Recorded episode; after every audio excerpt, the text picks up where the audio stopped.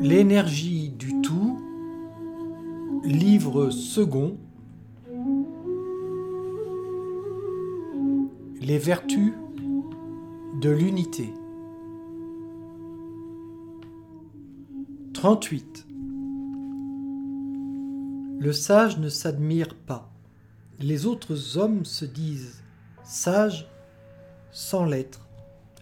Le sage ne pense pas à la sagesse.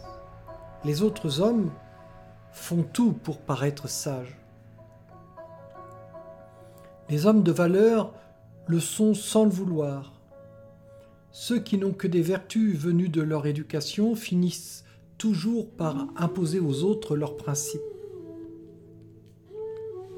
Quand on a perdu la conscience de l'unité, on fait semblant d'être bon. C'est une cause de confusion. Les connaissances apprises, l'intelligence ne sont que des fleurs sans parfum, source d'erreur. C'est pourquoi le sage se fie à l'unité et non aux apparences.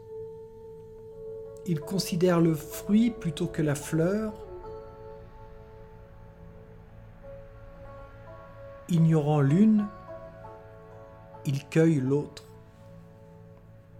39. En harmonie avec le tout, le ciel est vaste et pur, la terre est stable et fertile, les esprits sont légers et profonds, l'eau coule dans les vallées, les êtres prospèrent ensemble, satisfaits de ce qu'ils sont, se renouvelant sans cesse, les princes et les rois sont des modèles. Voilà les fruits de l'unité. Si le ciel perdait sa pureté, il s'évaporerait. Si la terre perdait sa stabilité, elle s'écroulerait. Si les esprits perdaient leur transcendance, ils s'anéantiraient. Si les vallées ne se remplissaient plus, elles se dessécheraient. Si les êtres ne se reproduisaient plus, ils s'éteindraient, et si les princes et les rois s'enorgueillissaient de leur noblesse et n'étaient plus des modèles, ils seraient renversés. C'est pourquoi la noblesse regarde le peuple comme son berceau et l'humilité comme son fondement. Ce qui est grand a pour base ce qui est petit. C'est pourquoi les souverains se considèrent comme orphelins sans valeur et de peu de mérite. Ils manifestent ainsi leur compréhension de l'ordre profond des choses. L'honneur suprême est exempt de vanité. L'éveillé ne cherche ni à briller ni à être rejeté. Il vit au-dessus de l'estime et du mépris. 40 le non-être est le mouvement de l'unité par essence subtile. Tout dans le monde est né de l'être et l'être est né du non-être. 41. Quand un esprit sage connaît l'unité, il veut y rester tout le temps. Un esprit moyen n'y montre aucune constance.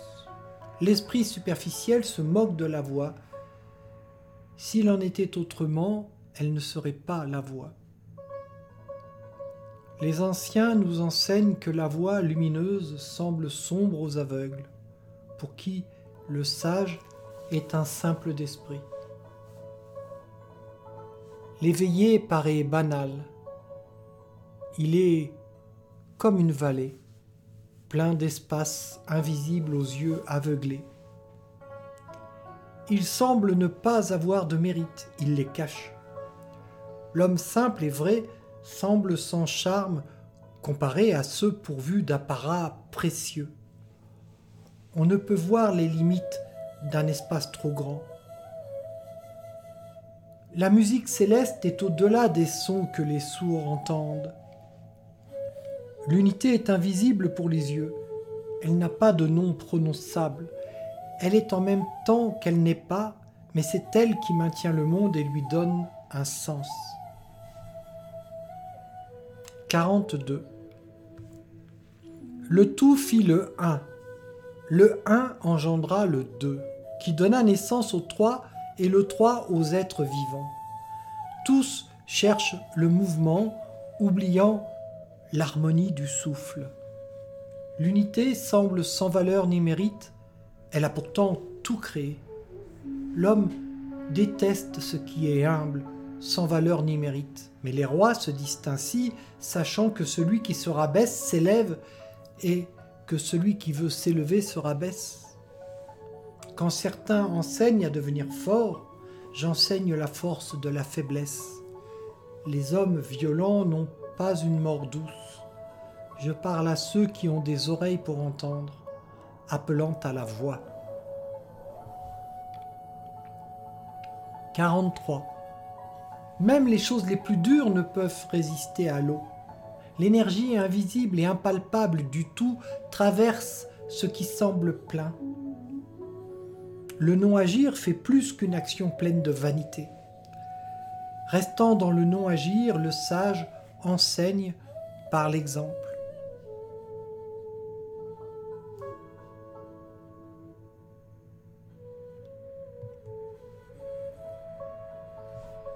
Nous valons plus que la... Alors, 44, pardon. 44. Nous valons plus que la gloire et la richesse. De grands désirs imposent de grands sacrifices.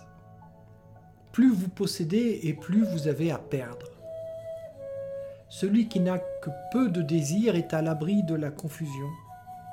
Celui qui ne veut pas s'élever ne tombe jamais. 45. La sagesse d'un éveillé ne se voit pas, il reste dans l'unité. Inconnu, il n'a pas à répondre aux vanités. Sa parole de vérité paraît fausse au plus grand nombre et ne persuade personne. Le mouvement triomphe du froid et le repos de l'ardeur. Le vrai bonheur est dans le calme et la sérénité. La création repose sur l'harmonie du tout. 46. Quand l'harmonie régnait sur le monde, les chevaux de guerre étaient au champ.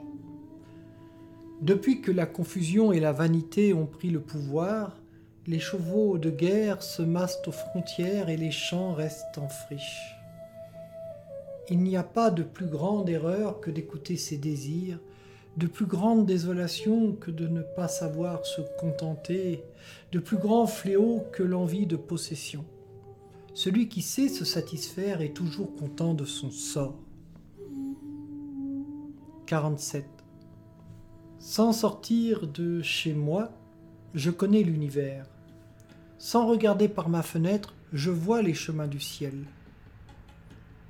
Plus on cherche dans le monde, plus on s'éloigne de l'essentiel, et moins on connaît l'harmonie du tout. Le sage touche au but sans marcher il sait sans apprendre et fait de grandes choses dans le non-agir. 48. Celui qui, par l'étude, veut sans cesse augmenter son savoir, voit grandir sa vanité. Celui qui se consacre à l'unité la voit diminuer jusqu'à connaître le non-agir. Alors, la maîtrise vient et il n'est rien qu'il ne puisse accomplir. Celui qui lutte pour gagner la maîtrise ne l'obtient jamais. 49. Le sage n'est pas attaché à ses concepts. Il se fie à l'harmonie du tout. Il traite tout le monde de la même manière. Le vertueux comme celui qui ne l'est pas, c'est ainsi que fait un homme vertueux. Il fait de même pour l'homme sincère et pour celui qui ne l'est pas. C'est ainsi que fait un homme sincère. Le sage ne traite pas les hommes selon leur conscience, mais en suivant la sienne. Les hommes le considèrent avec étonnement, le traitant comme un enfant. 2.50 L'homme quitte l'existence pour le tout et le tout pour l'existence. Il y a 13 causes qui mènent à la vie spirituelle, comme il y a 13 causes contraires pour rester dans l'illusion. À peine né que ces causes contraires entraînent l'homme et le gardent dans la dualité et l'aveuglement. Il en est ainsi à cause du désir et de l'ambition. Celui qui reste dans l'unité ne craint ni l'adversité ni la mort. Nota bene, les causes menant à la vie spirituelle sont, alors j'écris sont parce que je ne l'avais pas fait, deux points, la disponibilité, entre parenthèses, ou le vide de concept, l'attachement au non-être, la pureté, la quiétude, l'amour de la discrétion, la pauvreté, la douceur, la faiblesse, l'humilité, le dépouillement, la modestie, la souplesse, l'économie. Les treize raisons contraires sont, deux points, se croire plein, arriver, l'attachement, l'impureté, l'agitation, le désir de briller, la richesse, la dureté, la force, la fierté, l'excès de l'opulence, la hauteur, l'inflexibilité, la prodigalité. Je vais changer, je ne vais pas mettre la fierté, je vais mettre la vanité. Parce que la fierté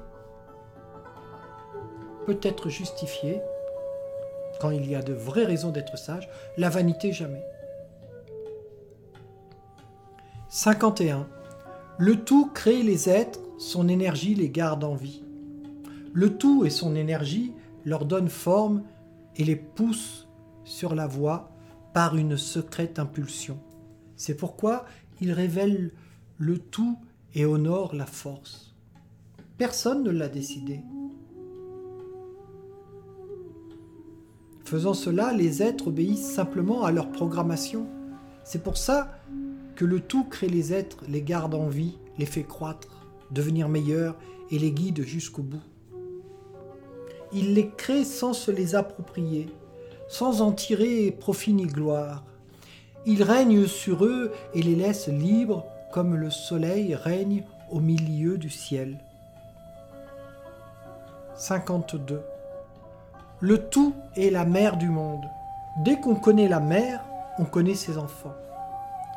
Celui qui connaît les enfants et qui garde un lien avec la mère vivra longtemps, en toute sérénité. S'il tourne ses sens vers le dedans, il vivra en toute conscience. Mais s'il ne tourne que, mais s'il ne se tourne que vers le dehors et ne voit plus que ses désirs, celui-là ne pourra être sauvé. Celui qui voit les choses subtiles est éclairé. Celui qui reste humble est fort de la grâce. S'il pratique la voie et revient à la lumière du tout, il n'aura plus de crainte. C'est ça, cultiver la conscience de l'unité. 53. Si j'étais appelé à de hautes fonctions, voici ce que j'enseignerais. La vraie voie est simple mais les hommes aiment divaguer sur des chemins de traverse, des raccourcis qui ne sont que des impasses. Devant vous se dresse un superbe palais, mais ce n'est qu'une illusion. Regardez tout autour. Les champs sont en friche, les greniers sont vides. La richesse des uns se fait au détriment de la majorité. C'est ce qu'on appelle voler et en être fier. Ceci est très éloigné de la conscience du tout. Celui qui est bien planté dans la pratique de la voie ne pourra en être arraché. Sa réalisation accomplie, son nom sera honoré de génération en génération. Pour celui qui cultive la conscience de l'unité, son énergie devient réalité. Plus il y a d'esprit conscient de l'unité, et plus l'unité grandit, régnant sur le monde. Dans le multiple, le sage voit l'unité. Comment je sais tout ça? Par ce qui précède. 55. Celui pour qui la conscience du tout est solidement installée est comme un nouveau-né qui n'a peur de rien. Ses os et ses nerfs sont fragiles, mais quelle force ses petites mains. Il ne connaît pas encore l'amour charnel, pourtant sa virilité se manifeste déjà. Il crie tout le jour et sa voix reste claire tant il est dans l'harmonie. Connaître l'harmonie, c'est connaître le tout et sa lumière. Abuser des plaisirs est néfaste. Être fort, c'est soumettre le désir au souffle. Trop d'énergie dépensée nous éloigne de l'unité. Dès lors, la fin est proche. 56. Celui qui a conscience de l'unité ne peut en parler. Celui qui n'a pas cette conscience en parle savamment. Celui qui connaît l'unité ferme sa bouche, ses oreilles et ses yeux. Il reste dans le non-agir, dégagé de tout lien, et voile l'éclat de son rayonnement, ressemblant à tout le monde, faisant en cela comme la discrète harmonie du tout. Il prend de la même façon l'amitié et l'inimitié, le mal et le bien, le profit et la perte, les honneurs et l'anonymat. Par l'observance, il est arrivé au vrai détachement. 57. Avec l'honnêteté, on gouverne un pays. Avec la ruse, on fait la guerre. Avec le non-agir, on devient maître de soi. Comment je sais qu'il en est ainsi? En considérant ceci, plus il y a d'interdits dictés par les hommes, plus la confusion et le désordre règnent. Plus il y a d'armes et plus il y a de violence. Plus les hommes sont ingénieux et habiles, plus leurs inventions sont néfastes. C'est pourquoi le sage dit que les choses s'améliorent par le non-agir et la paix. La richesse vient quand on ne la cherche pas. Dégagé de tout désir, on retrouve le bonheur d'une vie simple. 58. Lorsque l'administration est simple, le peuple est honnête et prospère. Lorsqu'elle est soupçonneuse, le peuple est roué et mesquin.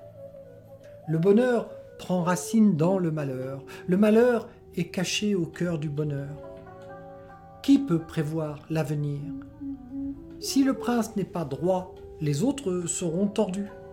Cela fait longtemps que les hommes sont aveuglés et tordus. C'est pourquoi le sage admoneste sans blesser, conseille sans vexer, redresse sans contraindre, il éclaire sans éblouir. 59. Rien de mieux que la sobriété quand on veut gouverner les hommes en restant dans l'unité. Ce doit être une priorité pour l'homme. Quand c'est le cas, la conscience de l'unité en lui devient grande et tout lui devient possible. Personne ne connaît ses limites. Sans limite, celui qui observe avec assiduité les piliers de la voie connaîtra l'unité et un bonheur sans objet, aux racines profondes et à la tige solide. Voilà comment vivre longtemps dans la joie. 60. On gouverne un État comme on cuit un petit poisson, avec précaution. Lorsque le prince gouverne en conscience du tout, la vanité est désarmée. Ce n'est pas qu'elle disparaisse, c'est qu'elle ne commande plus l'esprit du sage. Ce n'est point que la vanité soit rendue incapable de faire mal, c'est que le sage reste doux, humble, ne blessant personne. Il soumet la vanité afin qu'elle ne puisse plus nuire. Cet état de choses est une manifestation de la force du tout dans le monde. 61. Un grand royaume doit être comme une plaine où toutes les eaux arrivent. Le rôle de la femelle dans le monde est comme cette plaine. En restant celle qui attend et reçoit, elle prend le pas sur le mâle. Cette posture est la force de la femelle qui fait qu'elle triomphe constamment du mâle. Si un grand royaume se montre modeste devant les petits, il les gagnera à sa cause. Si les petits royaumes se montrent modestes face aux grands royaumes, ils gagneront sa protection. C'est pourquoi les uns se montrent humbles pour recevoir, les autres pour être reçus. Ce que veut le grand royaume, c'est de réunir et de gouverner les autres. L'unique souhait d'un petit royaume, c'est d'être admis aux côtés des princes. Ainsi, tous obtiennent ce qu'ils désiraient. Mais les grands doivent se montrer humbles. 62. Le tout est à l'origine de tous les êtres. Le trésor de l'initié est le refuge de celui qui ne l'est pas. Les paroles de vérité sont profitables. Le non-agir élève la conscience. Il ne faut pas repousser celui qui n'est pas initié. C'est pour l'éclairer qu'on avait établi un maître éveillé et trois de ses dévots. Le jour où le maître éveillé est intronisé avec ses trois dévots, quelle est la plus précieuse des offrandes? Les bijoux de jade pour emparer ses mains? Les quadriges de chevaux pour ses cortèges? Ou la conscience que l'unité donne? Pourquoi les anciens respectaient-ils autant la voix? C'est parce qu'elle est la réponse aux chercheurs et le rachat de celui qui a failli. C'est pour cela qu'elle est la grâce la plus grande. 63. Le sage pratique le non-agir et savoure ce qui est sans saveur. Il regarde toutes choses grandes ou petites, nombreuses ou rares, avec le même regard. Il répond aux injures par le détachement et la sérénité.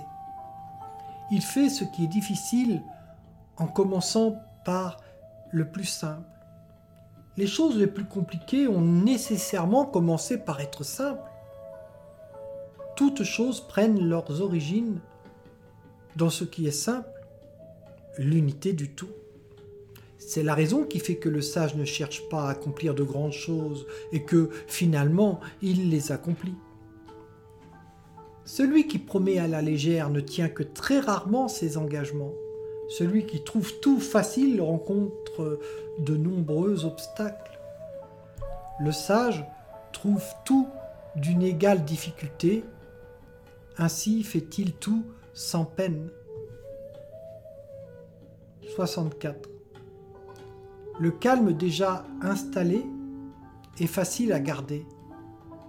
Ce qui n'est pas encore arrivé est facile à éviter. Ce qui est fragile est facile à briser. Ce qui est léger est facile à disperser. Ne laissez pas le mal s'installer, prévenez le désordre avant qu'il n'éclate. Un arbre géant est né d'une racine aussi fine qu'un cheveu. Une tour est sortie d'une poignée de terre. Un long voyage commence à la pointe de son pied. Celui qui agit selon sa volonté échoue. Celui qui s'attache à une chose la perd. De là vient que le sage n'agit que dans le non-agir. C'est pourquoi il n'échoue point. Il ne s'attache à rien, c'est pourquoi il ne perd rien. Lorsque le peuple fait les choses, quand elles sont sur le point de réussir, il se relâche et échoue toujours. Soyez concentrés du début à la fin et vous n'échouerez jamais. Le sage a comme désir de ne point en avoir. Il n'accorde pas de valeur aux biens difficiles à gagner. Il sait sans apprendre et se préserve ainsi de la confusion. Il laisse à chacun la possibilité de suivre sa propre volonté. 65. Dans l'Antiquité, ceux qui excellaient dans l'observance de la voie n'instruisaient pas le peuple de vaines connaissances, mais cherchaient à le garder simple. Enseigner l'unité au peuple est difficile car il est trop méfiant. Celui qui gouverne dans l'harmonie et la simplicité fait le bonheur du monde. Celui qui gouverne selon ce principe possède une juste vue. Il a, pour le guider, le modèle des modèles. La vérité de l'unité est profonde, immense, différente de celle des créatures. Par elle, on connaît une paix parfaite. 66. Les fleuves et les mers se tiennent au-dessous des eaux. C'est ainsi qu'ils en sont les empereurs. étant en dessous, ils reçoivent toutes les eaux du dessus. Aussi, lorsque le sage souhaite éclairer le peuple, il doit se tenir en dessous de lui. S'il veut le guider, il doit se considérer comme le dernier de tous. De là vient que le sage est considéré comme le premier, qu'il n'opprimera personne et que personne ne sera abaissé.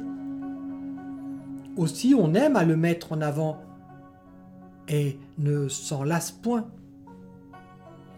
Comme il ne revendique pas le premier rang, il n'y a personne qui puisse le lui disputer.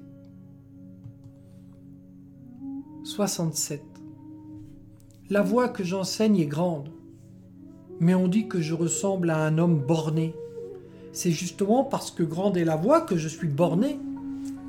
Quant à ceux qui se croient éclairés, leur ignorance est grande. Il y a trois trésors que je garde en moi. Le premier est l'harmonie. Le deuxième est la frugalité. Le troisième est l'humilité qui m'empêche de me croire meilleur que je ne suis. Dans l'harmonie de l'unité, je n'ai pas d'ennemi. Maître de mes désirs, je contrôle mes dépenses. Je me place en dernier, c'est pourquoi je peux enseigner aux hommes. Maintenant, on délaisse la paix pour faire montre de courage. On délaisse la sobriété pour dépenser sans compter. On se croit le premier quand on est le dernier. Voilà ce qui conduit à une mort violente. Conscient de l'harmonie, on n'a pas à se battre. La grâce vient en aide à celui qui reste dans l'unité. Cette grâce est pour lui comme un bouclier. 68. Le meilleur général n'est pas un va en guerre. Un bon combattant n'a ni colère ni haine. Il vint sans combattre. Un meneur se montre humble et ceux qui le suivent le font par amour. C'est ainsi quand on a les propriétés du non-agir.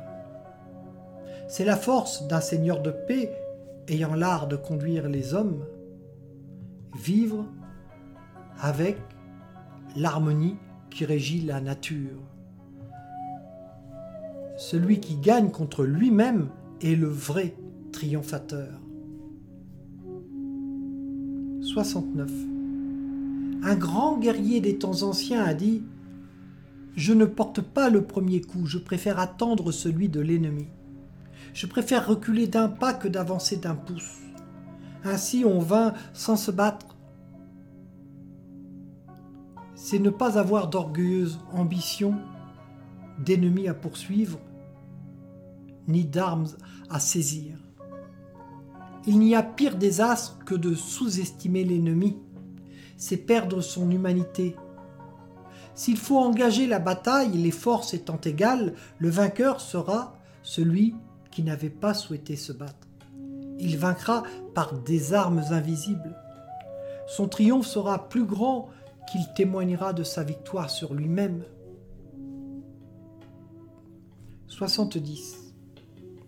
Mon enseignement est facile à comprendre et à pratiquer. Pourtant, peu cherchent à le comprendre et à le pratiquer. Mon enseignement a de profondes racines, mes actes ont une règle ancienne les hommes ne comprennent pas. C'est pourquoi ils ne prêtent aucune attention à mon enseignement. Rares sont ceux qui m'entendent, et privilégiés sont ceux qui me suivent. L'éveillé, sous son apparence banale, cache un trésor, un véritable trésor, un trésor de jade. 71. Savoir et se rendre compte que l'on ne sait pas grand-chose, voilà l'humilité de celui qui sait. Ne pas savoir et croire que l'on sait, voilà une maladie commune chez les hommes.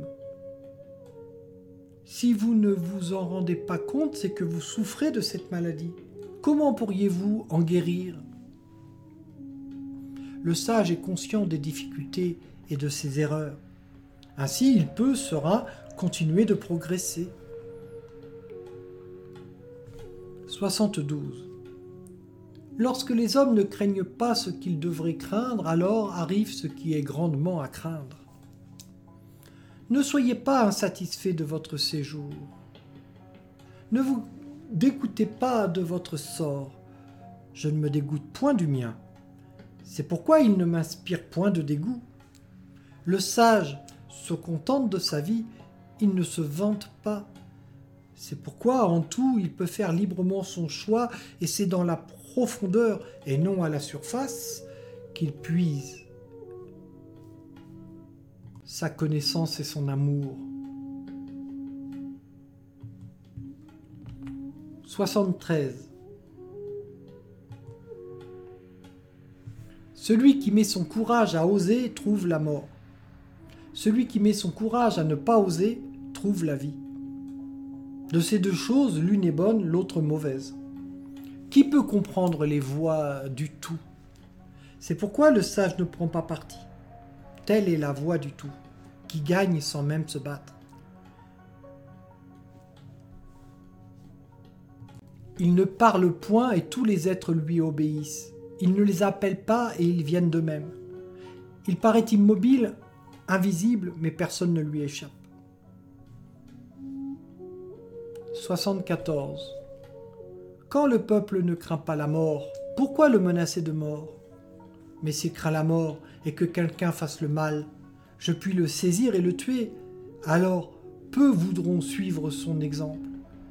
Il existe un juge suprême, maître de la vie et de la mort.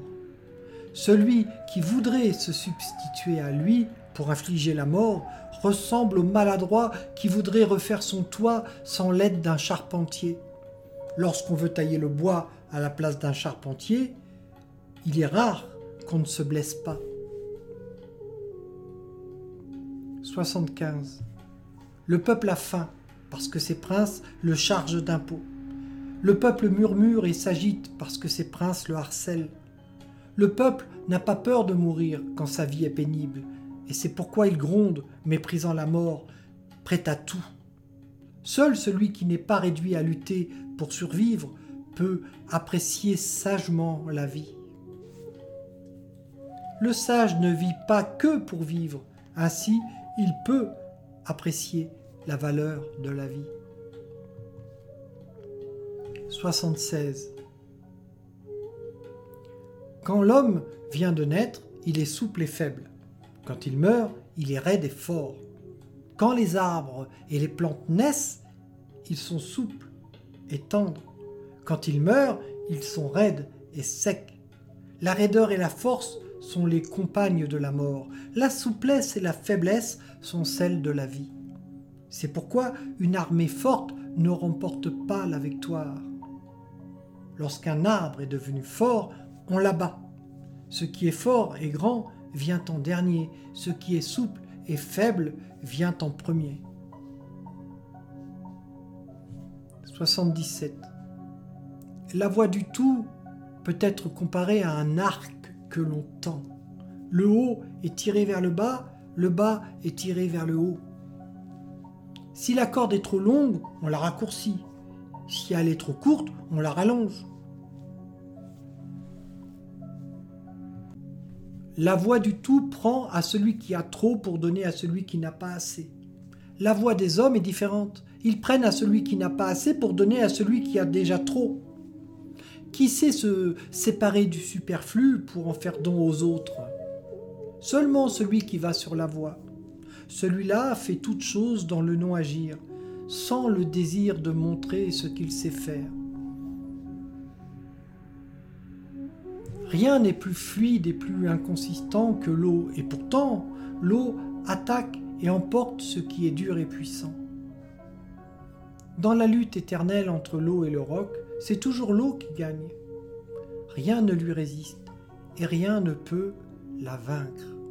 Car la souplesse s'impose à la dureté. Tout le monde sait cela, mais personne ne se conforme à cette réalité et le sage dit deux points ouvrez les guillemets L'esprit du sol reçoit toutes les ordures du pays et devient le seigneur des moissons. Fermez les guillemets. Ainsi, celui qui accepte les échecs devient maître de lui. Les paroles de vérité ressemblent à un paradoxe. 79.